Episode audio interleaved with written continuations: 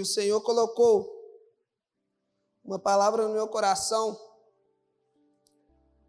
cujo tema é constante ou acelerado. Às vezes, nós, com o nosso jeito, nós costumamos ser muito acelerados, muito intensos, colocamos a, a total força em algumas coisas e esquecemos da constância. E Deus, a palavra dele vai dizer que ele não se alegra com, ele não se alegra com pessoas inconstantes. É, um dos exemplos é quando Jesus fala que aquele que colocou a mão no arado e olhou para trás é indigno da obra dele. E pessoas inconstantes, como eu disse aqui, nunca alegrou o coração de Deus. E uma das coisas que gera a nossa inconstância é a nossa falta de foco. Muitas vezes é a nossa falta de fé. Ou muitas vezes é querer abraçar várias coisas e não se agarrar em nada. E Deus ele vem ministrando essa palavra no meu coração há algum tempo atrás. Eu vim meditando nela e como alguns pregadores gostam de dizer, levando um couro, apanhando Eu queria começar a ministração de hoje lá no livro de 1 João. Aleluia! 1 João, capítulo 2. Quem gosta de ler Bíblia aí? Aleluia! 1 João, capítulo 2, dos versos 13 ao 17.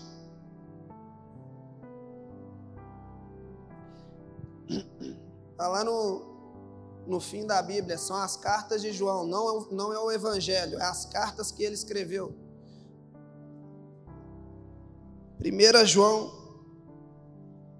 capítulo 2, do verso 13 ao 17, a palavra de Deus vai falar o seguinte para nós: Pais, eu lhes escrevo porque vocês conhecem aquele que é desde o princípio Jovens, eu lhes escrevo porque venceram o maligno. Filhinhos, eu lhes escrevi porque vocês conhecem o Pai. Pais, eu lhes escrevi porque vocês conhecem aquele que é desde o princípio. Jovens, eu lhes escrevi porque vocês são fortes e em vocês a palavra de Deus permanece e vocês venceram o maligno. Não amem o mundo, nem o que nele há. Se alguém ama o mundo, o amor do Pai não está nele. Versículo 16.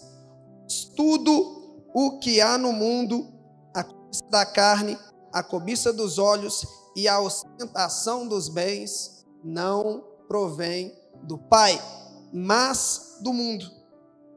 O mundo e a sua cobiça e a sua cobiça passam. Esse verso B, presta bem atenção, do último versículo. Mas aqueles que fazem a vontade de Deus permanece para sempre. Aqui João ele vai começar, ele começou a estes versículos escrevendo para nós o seguinte: Pai, eu vos, eu vos escrevi porque vocês conhecem o Pai. Filhinhos, eu vos escrevi porque vocês conhecem o Pai também, a Deus. Jovem, eu vos escrevi porque vocês são fortes, Deus te faz forte e vocês venceram o maligno. A todo tempo, João, ele está dizendo para a gente que nós conhecemos a Deus. Mas no fim do versículo, João ele vai soltar ali na parte B umas frases-chave para a gente. Mas aquele que faz a vontade de Deus permanece para sempre. Aquele que faz verdadeiramente a vontade de Deus cumpre com tudo isso que ele escreveu primeiro aqui para a gente. Vocês são fortes, vocês venceram o maligno, vocês conhecem o Pai, vocês realmente conhecem a Deus. Mas só aquele que permanece obedecendo à vontade do próprio Deus.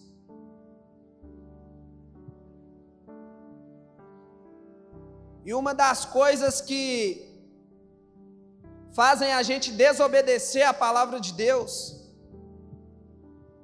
que é uma coisa que Ele não quer para nós, foi por causa de uma desobediência que o pecado entrou, entrou no mundo e se tornou parte de nossas vidas. Uma das coisas que nos faz desobedecer a palavra de Deus é a inconstância. Como eu falei aqui no início, não confunda. Não confunda, porque euforia, alegria é bom, é ótimo, é top.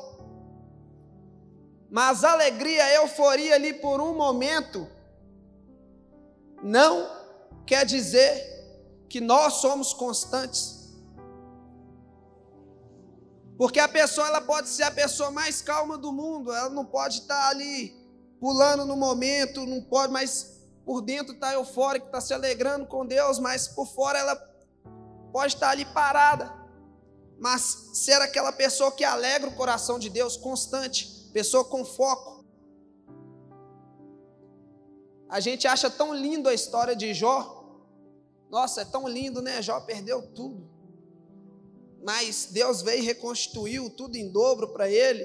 Deus foi fiel com ele, com a família dele e aquela coisa toda. A gente gosta de falar sobre a vida de Jó. Mas Jó foi uma pessoa constante, uma pessoa com foco, e uma pessoa que verdadeiramente confiou em, confiou em Deus. E Deus, ele sabia do coração de Jó ao ponto de se orgulhar da vida de Jó, chamando Satanás, está vendo meu servo Jó? Ele é homem íntegro, ele não se desvia do mal, ele pratica bondade, ele ama a minha palavra, ele me ama. Está vendo meu servo Jó? E Deus ele quer a todo momento olhar para mim e para você e falar: está vendo meu filho Diogo, minha filha Débora, Poliana, minha filha Dara, Thaís, todos, todos que aqui estão, está vendo? Pessoas íntegras, retas, não se desviam do mal, permanece na minha palavra e eu permaneço nele. Dá legalidade para que eu possa vir e corrigi-lo na hora que tem de corrigir e colocar para frente na hora de, ter, de que tem que colocar. É aquela pessoa em que verdadeiramente o, o meu espírito habita fortemente dentro dela, aquela pessoa corajosa, aquela pessoa é, que tem uma fé sólida, uma fé forte que não abre mão de nada pelo meu nome.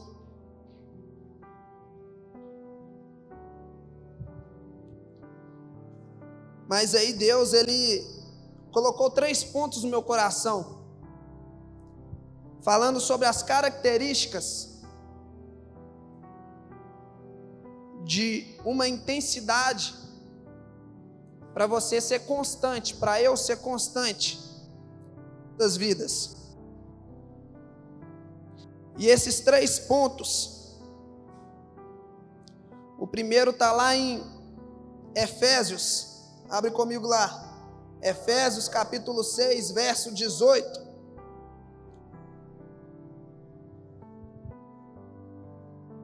Efésios capítulo 6, verso 18.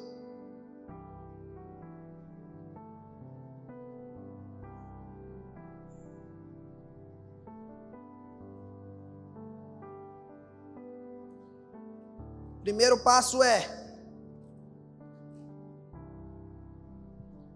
seja constante. em oração. Efésios capítulo 6, verso 18 vai dizer para nós o seguinte: Orem no espírito em todas as ocasiões, com toda oração e súplica. Tendo isso em mente, estejam atentos e perseverem na oração por todos os santos. Vou repetir. Orem no Espírito e em todas as ocasiões, com toda oração e súplica, tendo em mente, tendo em mente, estejam atentos e perseverem na oração por todos os santos. A oração na nossa vida é como um combustível. Por que, que é como um combustível? Porque eu creio que a mesma função que um combustível dá ao automóvel, a oração ela dá em nossas vidas. Porque é através da oração que a gente alimenta diretamente o nosso espírito com o Senhor. É através da oração que você bate o joelho no chão e fala: Pai, eu não aguento, eu estou fraco. Ou é onde você chega ali de joelhos no chão e pede estratégias, não sei, o que o Espírito colocar em você para você falar, porque a palavra fala que a gente não sabe orar como convém, mas é o Espírito de Deus, é quem coloca as palavras nas nossas bocas para a gente conectar com o nosso Pai. Por isso que a gente só achega a Deus através do Espírito Santo de Jesus. É a mesma coisa de um carro estar tá na reserva, por exemplo. Você sabe que você vai chegar até um certo ponto com aquele carro. Passou dali, você nem anda com ele mais. Uma vida de oração, uma vida sem oração, aliás, ela tem validade no Evangelho. Ela chega até um certo ponto de euforia, ela chega até um certo ponto de fazer as coisas para Deus, ela, ela chega até um certo ponto até de intimidade com o próprio Deus, da gente experimentar tantas outras coisas através daquilo que Deus tem para as nossas vidas. Uma vida sem oração, ela tem um pare em nossas vidas em algum momento. Mas quando a gente entende, entre tantos outros versículos que a Bíblia fala de oração para a gente, como Paulo falou, falou aqui para nós, no verso 18,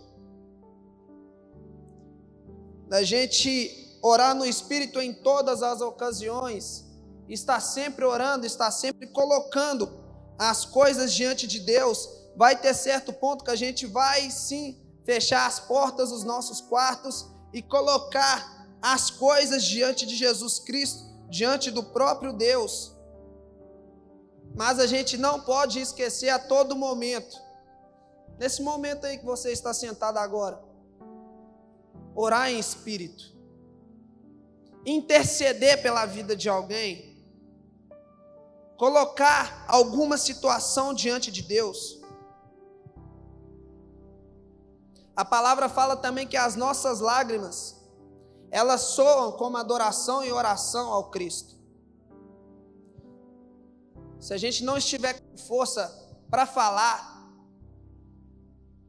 até para às vezes se expressar em pensamento, se expresse da forma que der, mas sempre se expresse para Deus. Porque ele, é, Deus ele sempre vai querer isso de nós. A gente se preocupar em expressar para Ele. Porque quando a gente a todo momento se preocupa em expressar para Ele, a gente coloca, a, a gente mostra a importância que Ele tem para as nossas vidas, do senhorio dele, que a gente não consegue viver sem, que Ele é o nosso próprio combustível para nos manter constantes. Primeiro passo, primeiro ponto, nós sermos constantes em oração. E o segundo ponto, não menos importante que o primeiro, tão quanto importante. Está lá no livro de Josué, Josué capítulo 1, verso 8. Diogo sabe de cor esse versículo, que gosta dessa passagem. Sempre comenta dela aqui em cima no altar. Josué, depois de Deuteronômio, sexto livro, Josué, capítulo 1, verso 8.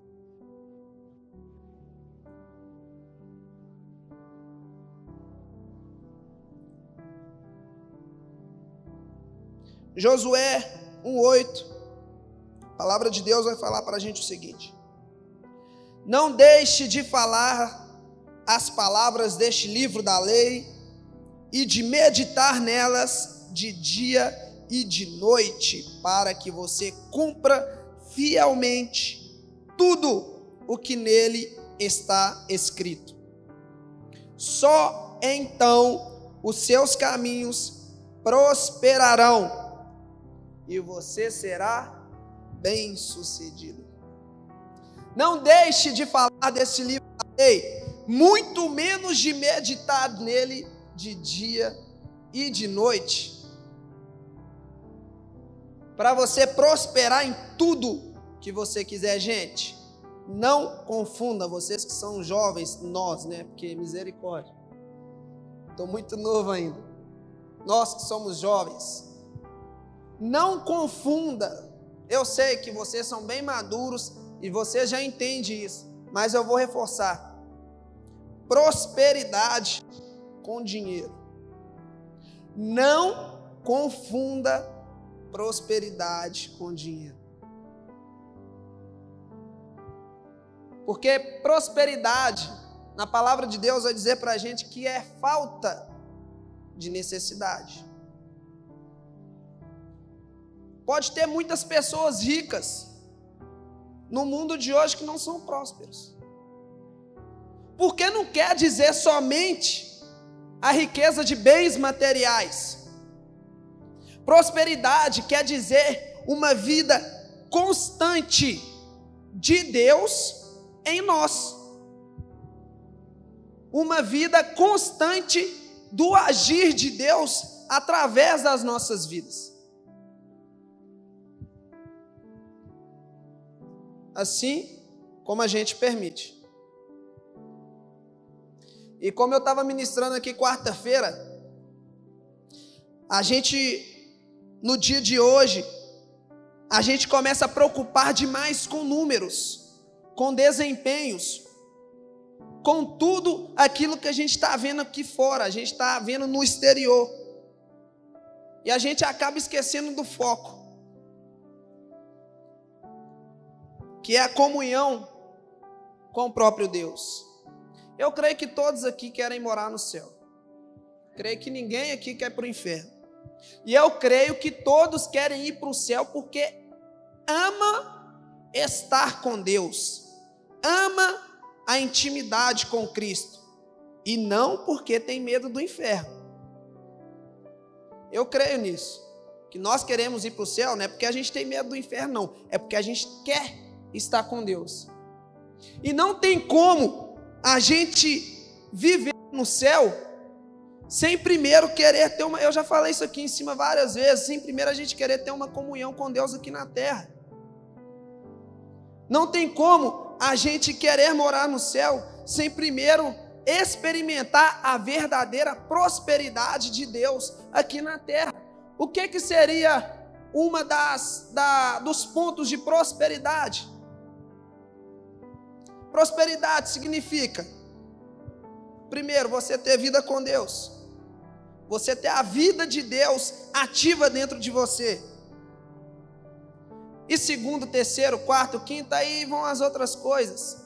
Para alguns vão ser uma família, para outros vão ser diversos tipos de, tipos de, tipos de coisas. Ter a, a, a dispensa cheia para abençoar a vida de outros. Para outros ter até é, muitos muitos zeros na conta bancária para poder abençoar obras e mais obras do Evangelho de Cristo. É, isso aí vai muito no individual de cada um. A prosperidade de Deus, porque Deus ela tem uma história escrita para cada um de nós. Não quer dizer que eu tenho uma família com um, dois, três, quatro, cinco, seis, sete filhos, que eu sou próspero.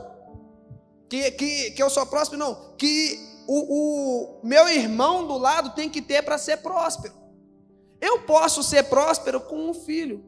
Eu posso ser próspero com quatro, com dois, com três, com nenhum filho. Eu posso ser próspero. Gente, eu estou olhando para o Diogo aqui que eu quero receber essa bênção dele também, que eu quero minha casa cheia. Não é não, Diogo? Depois eu pegar umas aulas. É, é, a gente sempre Ô irmão, me desculpa, mas a gente sempre usa você de uma. Porque você é referência aqui na igreja em questão disso. É, eu me espelho na vida do Diogo. De verdade.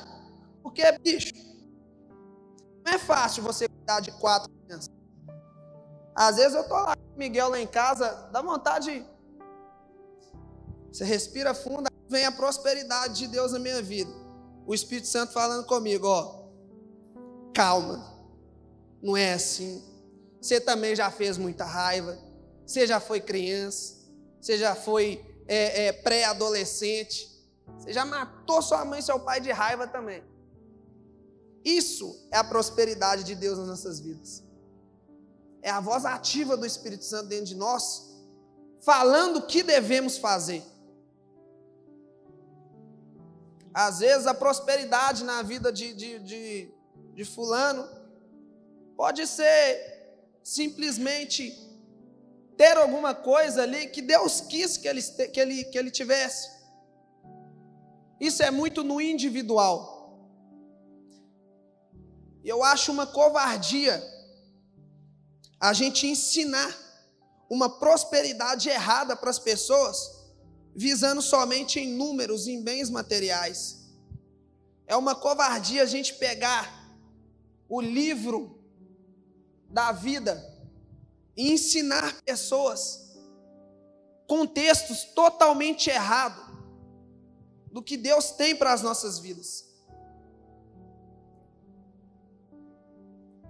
Meditem na palavra da lei. Viva a palavra da lei. Pregue sobre a palavra da lei, dia e noite, e vocês serão bem-sucedidos vocês terão sucesso naquilo que vocês for fazer. Porque primeiro vai a mão de Deus, depois vai você.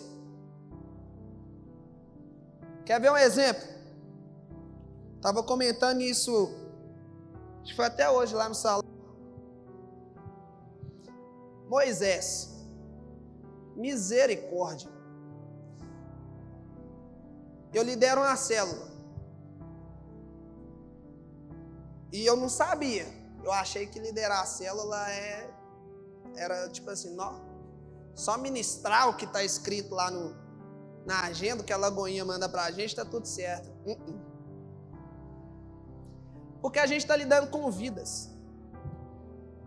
E é uma missão, irmãos, que não é fácil, mas se Deus colocou, colocou eu e minha esposa para estar ali na frente, é Ele quem vai me capacitar, é Ele quem vai me guiar e vai falar o que eu devo fazer, o que eu não devo. Aí eu estava comentando lá no salão Moisés, que liderou milhões de pessoas. Deus deu uma direção para ele, Moisés, vai lá no Egito, tira meu povo de lá, porque acabou o, fim, o, o tempo da escravidão, vou libertar vocês colocar vocês numa terra que mana leite e mel, vai ser uma maravilha, vai ser tempos assim de muita alegria para o meu povo. Era para ficar 40 dias e 40 noites caminhando. Ficou 40 anos para mostrar o quão difícil nós somos. Quão birrento nós somos, reclamões, vacaiado. E Moisés começou a dar um tanto de desculpa para Deus, mas Deus, eu já estou velho, eu sou gago, eu sou isso, eu sou aquilo. Moisés falou: Filho, só escuta, só vai. Você é gago? Tá bom, vou te ajudar. Vou chamar seu irmão para te ajudar. Chamou Josué para ajudar ele.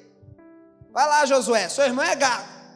Quando ele, come, quando ele abrir a boca lá, o povo vai começar, ele acha isso, que o povo vai começar a debochar dele, vai começar a zoar ele, então você pega e seja o porta-voz do seu irmão lá. Ah, Deus, mas isso, isso, isso. Ô filho, eu te mandei. Vá. Vá, porque eu vou te capacitar. Gente, você quer ver o que é líder e vice-líder? Liderando uma célula com milhões de pessoas por 40 anos. E detalhe, por causa da rebeldia dos liderados, Moisés não entrou na terra prometida. Porque ficou bolado, porque estava conversando com Deus, e o vice-líder não segurou a onda de, de ser pulso firme com, com o povo igual Moisés era, porque às vezes a gente vem com palavras firmes aqui, é porque a gente quer abrir o olho através do Espírito Santo, o próprio Deus quer abrir os nossos olhos para onde a gente está indo. Muitas das vezes é um caminho errado, que a gente acha que é certo, mas não é, igual Ló. Ele viu uma campina verde, mas no fim do caminho ele foi parar em Sodoma e Gomorra. Aí aquele povo estressado, achando que Moisés tinha morrido, já tinha uns dias que Moisés tinha subido no monte para trocar uma ideia com Deus e não voltava de jeito nenhum. Teve um abençoado que foi usado por Satanás lá na hora e falou: Tive uma ideia. Vamos fazer um bezerro de ouro. Vamos fazer aqui uma imagem, porque nós temos necessidade de adorar alguém ou alguma coisa. Nós temos essa necessidade porque foi o próprio Deus que colocou essa necessidade em nós. Cabe a nós estarmos atentos a isso, ao que a gente está adorando. Aí teve um enviado do diabo que teve essa ideia de adorar. Josué deu mole nas ideias, ficou com medo no povo, né? E começou a pedir, ah, me dá correntinha, o que, é que vocês têm? Me dá brinco, vai me dando aí. Vai jogando tudo aqui, ó. Bijuteria, vai jogando tudo. Nós vamos derreter, vamos fazer um bezerro aqui para a gente adorar. E o líder cheio de Deus, o líder que veio, eu creio, cheio da vida de Deus, que estava até eufórico na hora, por isso que ele fez isso. Ele desce e me encontra os abençoados, tudo adorando, inclusive o vice-líder. Imagina essa cena. Aí o abençoado foi lá e quebrou as tábuas. Deus falou que você não vai entrar por causa disso.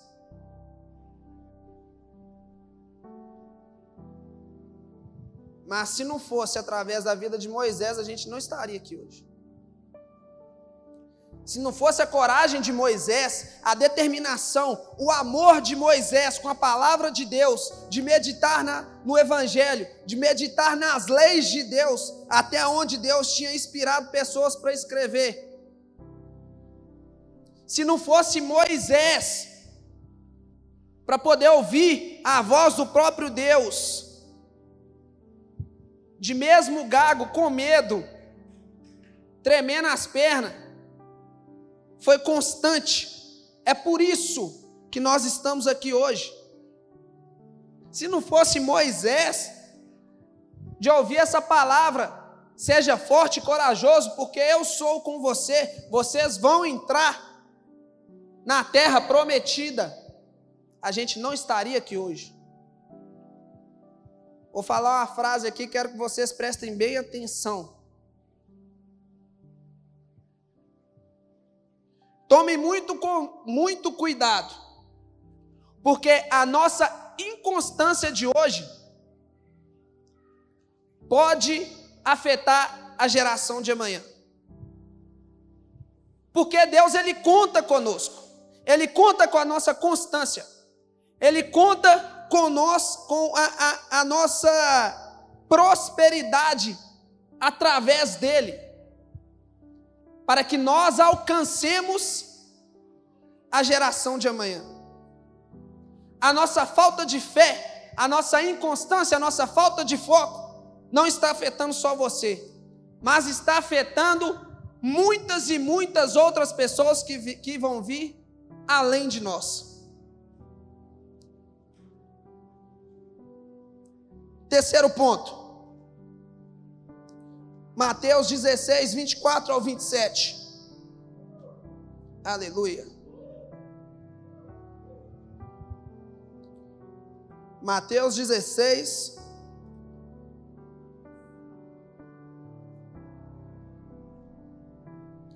Dos versos 24 ao 27.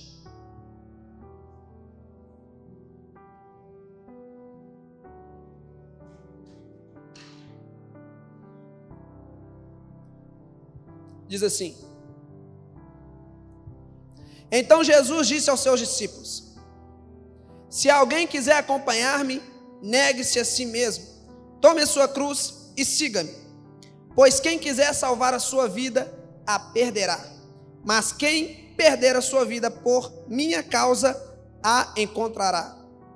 Pois que adiantará o homem ganhar o mundo inteiro e perder a sua alma? Ou o que o homem poderá dar em troca da sua alma? Pois o filho do homem virá na glória de seu Pai com seus anjos e então recompensará a cada um de acordo com o que tenha feito. Terceiro e último ponto: amar o Cristo e não somente a Jesus. Porque Jesus é Jesus Cristo. É o Jesus do amor. Eu lembro uma, uma ministração que o Keco ministrou aqui, e ele falou exatamente sobre isso. Mas é o Cristo de mostrar o caminho. É o Jesus para fazer o milagre, mas é o Cristo para repreender Satanás na sua vida. Atrás de mim, Satanás é o Jesus para poder fazer maravilhas e nos dar prosperidade, segundo a vontade dele, mas é o Cristo que fala: entrai pela porta estreita, pois larga é a porta que te leva para o inferno.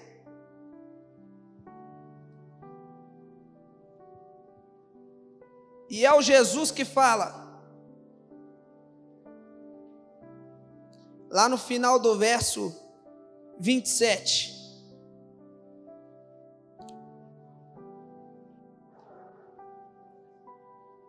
E recompensará a cada um de acordo com o que tenha feito.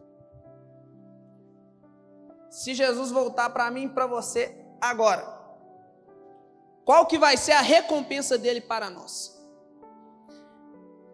Ah, mas eu sou salvo pela graça. Isso é dom de Deus. Mas as suas atitudes te mostram se você é salvo ou não. Qual vai ser a recompensa de Deus para a sua vida?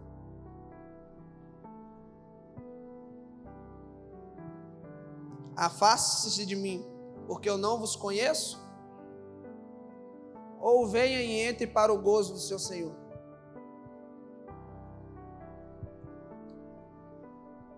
O que nós tem, o que a gente tem feito até hoje, que arranque algum comentário de Deus sobre as nossas vidas. Qual será a nossa recompensa?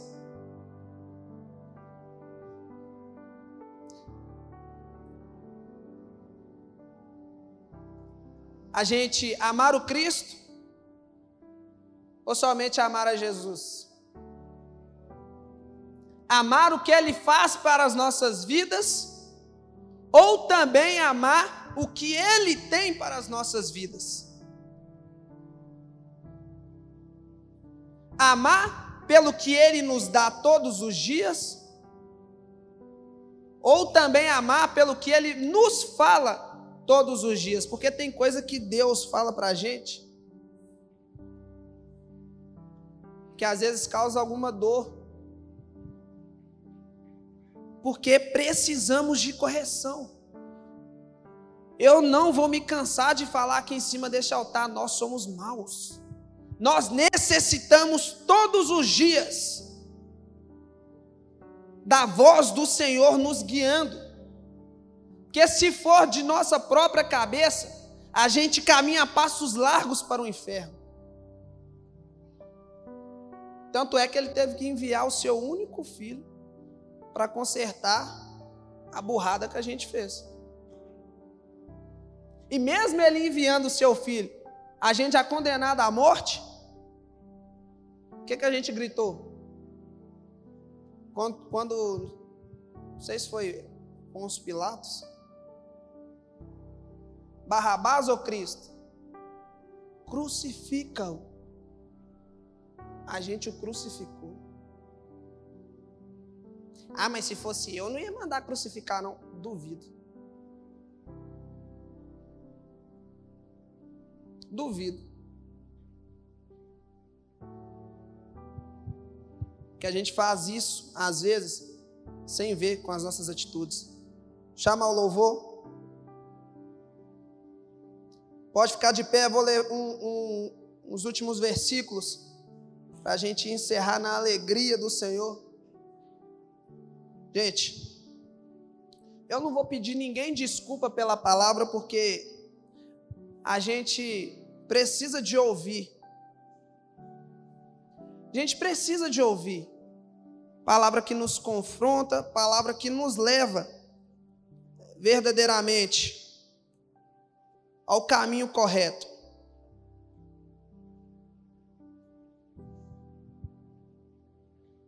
É muito melhor que uma palavra para nos massagear, para nos passar a mão na cabeça e nos levar para o inferno. E lá em Tiago, capítulo 1, verso 6, 6 a 8, diz assim: Se afirmamos que temos comunhão com Ele, mas andamos nas trevas, mentimos e não praticamos a verdade. Se, porém, andarmos na luz, como Ele está na luz, temos comunhão uns com os outros. E o sangue de Jesus, seu Filho, nos purifica de todo pecado. Se afirmamos que estamos sem pecado, enganamos a nós mesmos, e a verdade não está em nós. Continuando lá no capítulo 4, só o verso 8.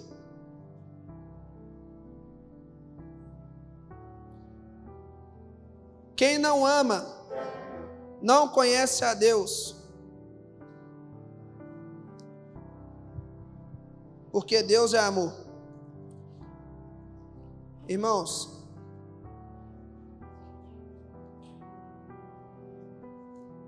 eu vou ler de novo aqui, me desculpa, eu estava lá em 1 João. Deixa eu ler de novo.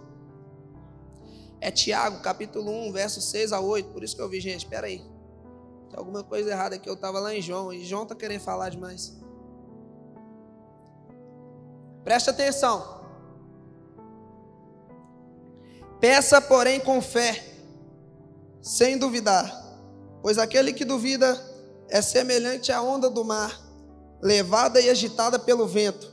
Não pense tal pessoa que receberá alguma coisa do Senhor, pois tem mente dividida e é instável em tudo o que faz. 4:8 Aproximem-se de Deus, e ele se aproximará de vocês. Pecadores, limpem as mãos, e vocês que têm a mente dividida, purifiquem o coração. Sabe por que muitas das vezes nós somos inconstantes, Porque deixamos o pecado falar mais alto. E Deus está falando para cada um de nós aqui hoje. Limpem as mãos e purifiquem os corações. Vocês que estão com a mente dividida. Não esqueça desses três pontos. Seja constante em oração. Seja constante na leitura da palavra. E ame a Cristo e não apenas o Jesus.